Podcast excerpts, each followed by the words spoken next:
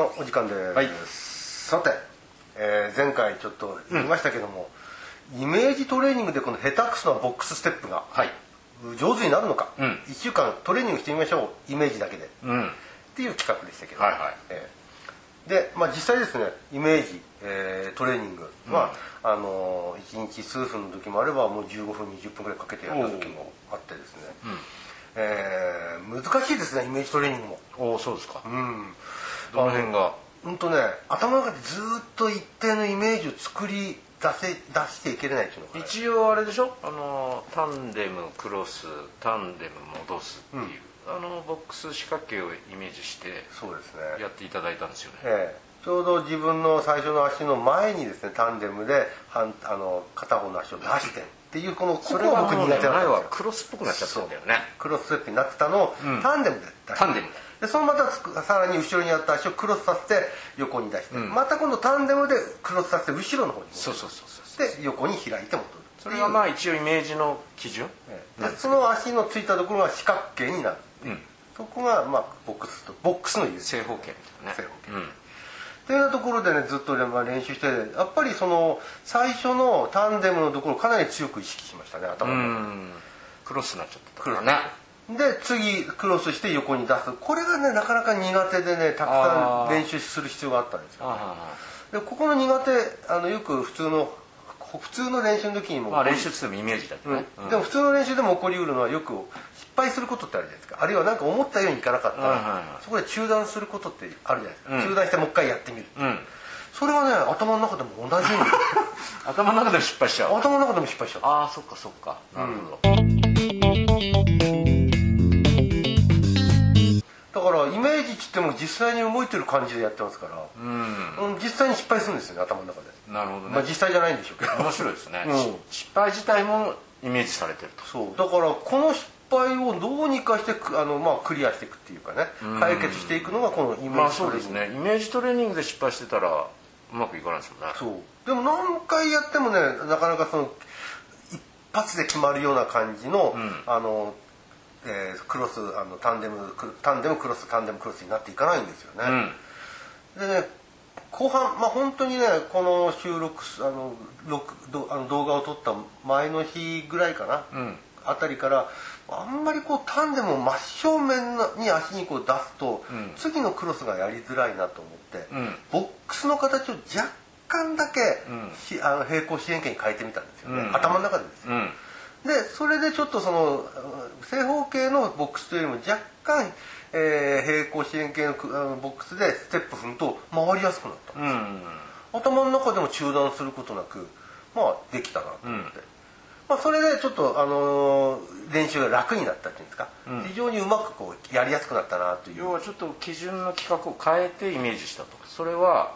えー自分のその引っかかることなく回るっていうことを優先して、そうですねあのそのきっちり正方形っていうことにこだわらず若干それを変形してでもそのスムーズにステップができると、あまりにも正方形にするとん中断が多くてね、うまくいかなスクくてエアっつってね頭の硬い人のこと言うんで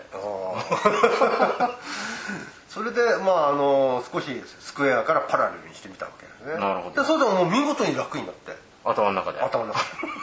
あこれは俺掴んだのかもしれないけど一切自分では動いてませんからね、まあ、そうですねこの段階ではじゃあそれどうなったかっていうのを後半ちょっと、はいうん話してみようはいそんなような感じで、うん頭のイメージでやったものを今日実際に初めて動いてみました、と、うん、ただねちょっとその話を聞くとあれだよね最初に規定したのと違うものになっちゃうんじゃないかなっていう、そんな気もするんですけどどうですかまあ、確かにね最初はその四角形って言われてますからねねねなんで勝手に書いてんのよみたいいやいや それで何回やってもね同じところでつまずくんですよなうん頭の中でですけどねだからもうすごいですねある意味頭のイメージ企画自体がなかなか構成できてないってことの証でもありますよねそうだから頭で治らんものは体でも治りづらいんだもんしねかもこれちょっと先に言っちゃうんですけどもそのお手本みたいの見てないからそうなんですよまだもう頼りはその四角形でだけだから、うんちょっとそれだときついのかもねあの浅野さんが指定した、まあタンデムクロスタンデムクロスで四角形になるっていうことの、まあ、条件設定とうんあともうそれだけですもんねあとちょっとオタクのボックスを見させてもらうああそっか見せちゃっ正しいかどうかもわからないボック スをそれを頼りにだ頭の中でひたすら練習ですよたなるほど、それで少し改変したとあまりにやりづらくてただそれだとどうなるかっていうことなんですけど、えまあすあの見させてもらったんですけど、ええまずテンポが一定になり、しかもある程度こうぎこちなさがなくなって、早くもできちゃったんですよね、そうあスピードが全然違いますね、あんまりこうスピードね決めなかったけどもうあのーこ僕としてはあのやっぱりステップなんで、こう小気味良いっていうイメージがあったんですよね、あの最初に撮った時も小気味良いイメージでやってるんですけどもだいぶねリズム違いましたね、うんあの最初速いんだけどどんどんあの左に寄っていってそのうちだんだんスピードもね追いつかなくなっていったんですそうねで足のつく位置も違うし、あのクロスになった時の足がシザーズハサミみたいになっちゃってるような感じで、まあしまあねうんクロスなんてね、うんどうしてもそうなるんですよそこがだいぶ改善されてて、んあの2回目見たやつはね、う今ん日のイメージトレーニングしかやってないわけですからそうですね、で同じ場所にいましたねただね一つ難点というと前にちょっと出てきちゃっ毎日ちょったとだねからその縦長の四角形みたいな長方形みたいなあれだけどねなんとなくなんですけども頭の中でも少しずつ前にずれて そんなことあるいや本当に、えあの後付けじゃないんですよそしたら頭頭のイメージ通りにはできてる頭のイメージ通りにできてるっていうよりも頭のイメージが変えられないっていう言った方がいいですか直せれないあ逆にね、うん修正がねだってうあのあんまりずれないことを前提で練習してるわけじゃないですか、んだけど頭の中で何回やってもずれてくるんですよね前に前に、あーその通りになってましたね、うん、だからずれる練習してるわけじゃないんだけど、ずれたくないんだけど、この辺は面白いどっちが先かっていう話でね、うんだから現実のリアルのその感覚がずっと残りすぎてるこんれできすっかねとまたちょっと先の話になっちゃうけど、フィードバックするヒントがもう一つぐらいあった方がいいんでしょうね、あうん、それがこうちゃんとやってる人のお手本を見るってことかもしれないんですけど、あそのフィードバックの一つがね、ただそのの話になる前に、その平行四辺形をイメージして、実際その平行四辺形のイメージでやったんですかそれとも一回それを正方形に修正してやってもらったんですかえー、と今や今日撮ったやつは自分でちゃんと四角形の方に修正してあーそれも練習してたわけですからずっとねあ最初の方ね最初っていうかそっちの方が長いですけどね、ずっと長くて挫折してるわけですよ頭の中あで挫折っていうのはそイメーのジ、トレーニングの挫折まああるんでしょうね、うんうまくいかないですよだから何回やっても、何回回転のこの鬼門をくぐり抜けても引っ掛けちゃうみたいな引っそうだから引っ掛ける練習してるようなんですよ、掛けたイメージが残っちゃうんですよね、うんだから引っ掛けないようにするためにはどうしたらいいかっていうそこから逃れるためにそうあの完成させるためにはねどうしたらいいかとなるとまあちょっとだけ自分の中でアレンジを加えたっていう感じですね